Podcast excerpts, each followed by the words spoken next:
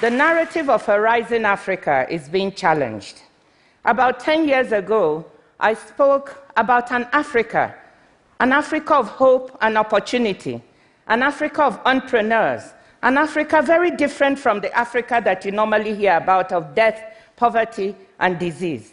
And that, what I spoke about, became part of what is known now as the narrative of the rising Africa.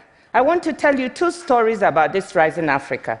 The first has to do with Rwanda, a country that has gone through many trials and tribulations. And Rwanda has decided to become the technology hub or a technology hub on the continent. It's a country with mountainous and hilly terrain, a little bit like here, so it's very difficult to deliver services to people. So, what has Rwanda said? In order to save lives, it's going to try using drones to deliver life saving drugs, vaccines, and blood to people in hard to reach places in partnership with a company called Zipline, with UPS, and also with the Gavi, the Global Vaccine Alliance. In doing this, it will save lives. This is part of the type of innovation we want to see the rise in Africa.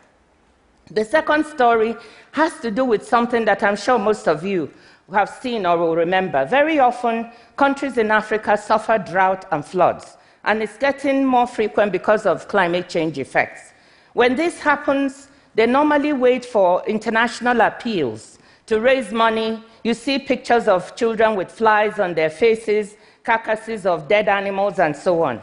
Now, these countries, 32 countries, came together under the auspices of the African Union and decided to form an organization called the African Risk Capacity what does it do? It's a weather based insurance agency. And what these countries do is to pay insurance each year, about $3 million a year of their own resources, so that in the event they have a, a difficult drought situation or flood, the, this money, money will be paid out to them, which they can then use to take care of their populations instead of waiting for aid to come. The African Risk Capacity last year paid $26 million to Mauritania, Senegal, and Niger. This enabled them to take, take care of 1.3 million people affected by drought. They were able to restore livelihoods, buy fodder for cattle, feed children in school, and in short, keep the populations home instead of migrating out of the area. So these are the kinds of stories of an Africa ready to take responsibility for itself and to look for solutions for its own problems. But that narrative is being challenged now because the continent has not been doing well in the last two years. Was, it, has been, it had been growing at 5% per annum for the last one and a half decades, but this year is forecast to grow at 3%. Why? In an uncertain global environment, co- commodity prices have fallen, many of the economies are still commodity driven, and therefore their performance has slipped. And now, the issue of Brexit doesn't make it any easier. I never knew that the Brexit could happen and that it could affect, be one of the things that would cause global uncertainty such as we have. So now we've got this situation. And I think it's time to take stock and to say, what were the things that the African countries did right?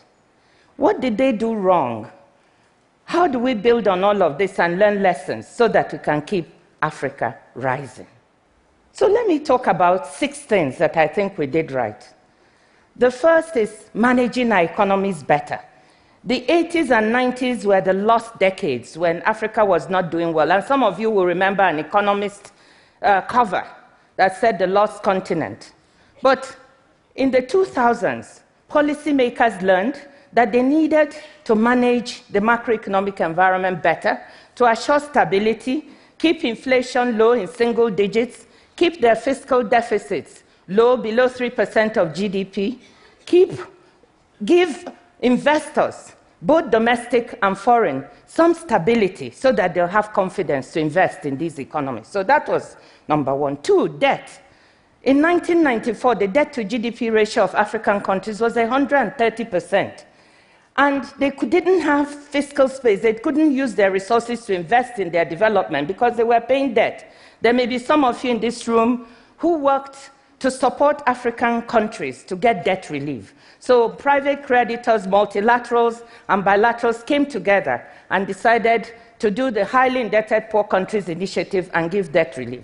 So this debt relief in 2005 made, made the debt to GDP ratio fall down to about 30%, and there, were, there was enough resources to try and reinvest. The third thing was loss making enterprises. Governments were involved in business, which they had no business being in.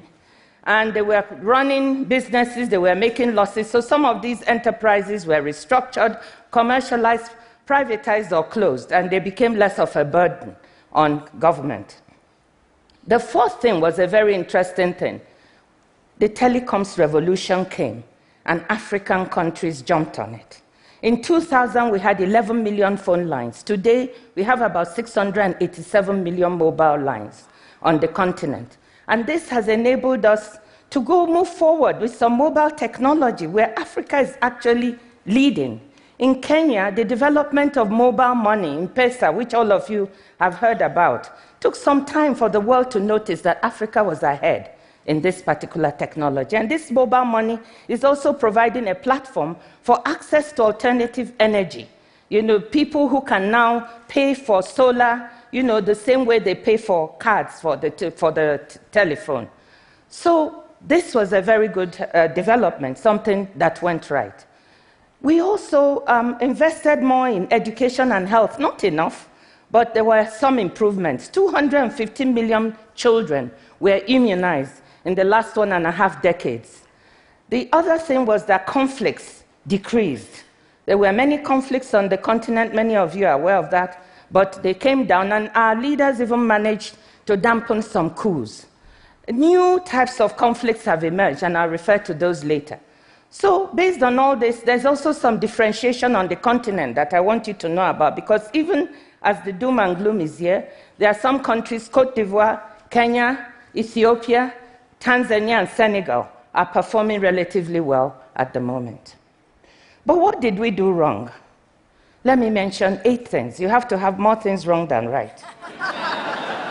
so there are eight things we did wrong. The first was that even though we grew, we didn't create enough jobs. We didn't create jobs for our youth. Youth unemployment on the continent is about 15%, and underemployment is a serious problem.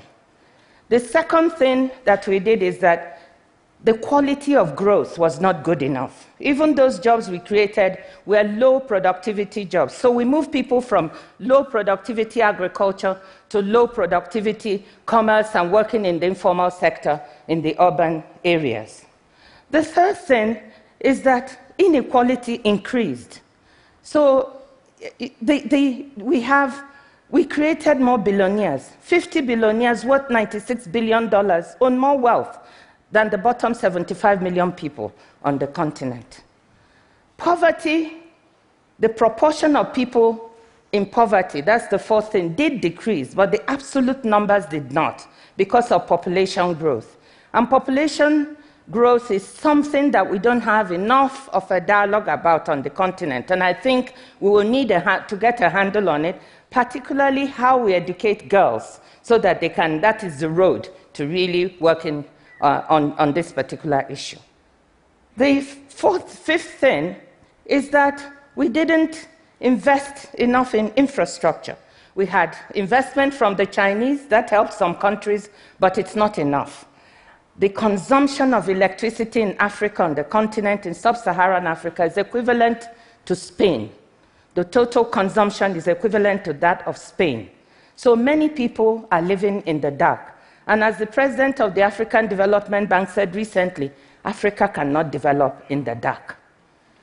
The other thing we have not done is that our economies retain the same structure that we've had for decades. So even though we've been growing, the structure of the economies have not changed very much. We are still exporting commodities. And exporting commodities is what? It's exporting jobs. Our manufacturing value added is only 11%. We are not creating enough decent manufacturing jobs for our youth. And trade among ourselves is low. Only about 12% of our trade is among ourselves. So that's another serious problem. Then, governance governance is a serious issue. We have weak institutions and sometimes non existent institutions, and I think this gives way for corruption. Corruption is an issue that we have not yet gotten a good enough handle on, and we have to fight tooth and nail. That and increased transparency in the way we manage our economies and the way we manage our finances. We also need to be wary of new conflicts, new types of conflicts, uh, such as we have with Boko Haram in my country, Nigeria, and with Al Shabaab in Kenya. We need to partner with international partners, developed countries, to fight this together. Otherwise, we create a new reality which is not the type we want for a rising Africa. And finally, the issue of education. Our education systems in many countries are broken. We are not creating the types of skills needed for the future. So we have to find a way to educate better. So those are the things that we are not doing right. Now, where do we go from there? I believe that the way forward is to learn to manage success. Very often, when people succeed or countries succeed, they forget what made them succeed. Learning what you're successful at, managing it and keeping it is vital for us. So, all those things I said we did right, we have to learn to do it right again. Keep doing it right. Managing the economy while creating stability is vital. Getting prices right. And policy consistency. Very often, we are not consistent. One regime goes out, another comes in, and they throw away even the functioning policies that were there before. What does this do? It creates uncertainties for people, for household, uncertainties for business. They don't know how to, whether and how to invest. Debt. We must manage the success we had in reducing our debt. But now countries are back to borrowing again, and we see our debt to GDP ratio beginning to creep up. And in certain countries, debt is becoming a problem. So we have to avoid that. So managing success. The next thing is focusing with a laser beam on those things we did not do well. First and foremost is infrastructure. Yes, most countries now recognize they have to invest in this, and they're trying to do the best they can to do that. We must. The most important thing is power. You cannot develop in the dark. And then governance and corruption. We have to fight. We have to make our countries transparent. And above all, we have to engage our young people.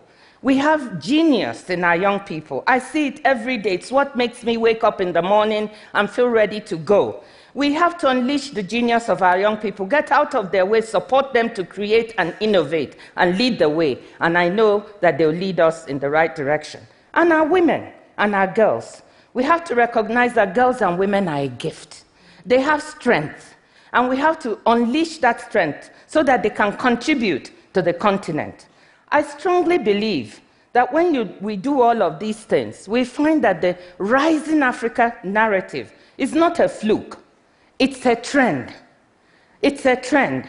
And if we continue, if we unleash our youth, if we unleash our women, we may step backwards sometimes. We may even step sideways. But the trend is clear. Africa will continue to rise. And I tell you, business people in the audience, if investment in Africa is not for today, it's not for tomorrow, it's not a short term thing, it's a longer term thing. But if you're not invested in Africa, then you will be missing one of the most important emerging opportunities in the world. Thank you.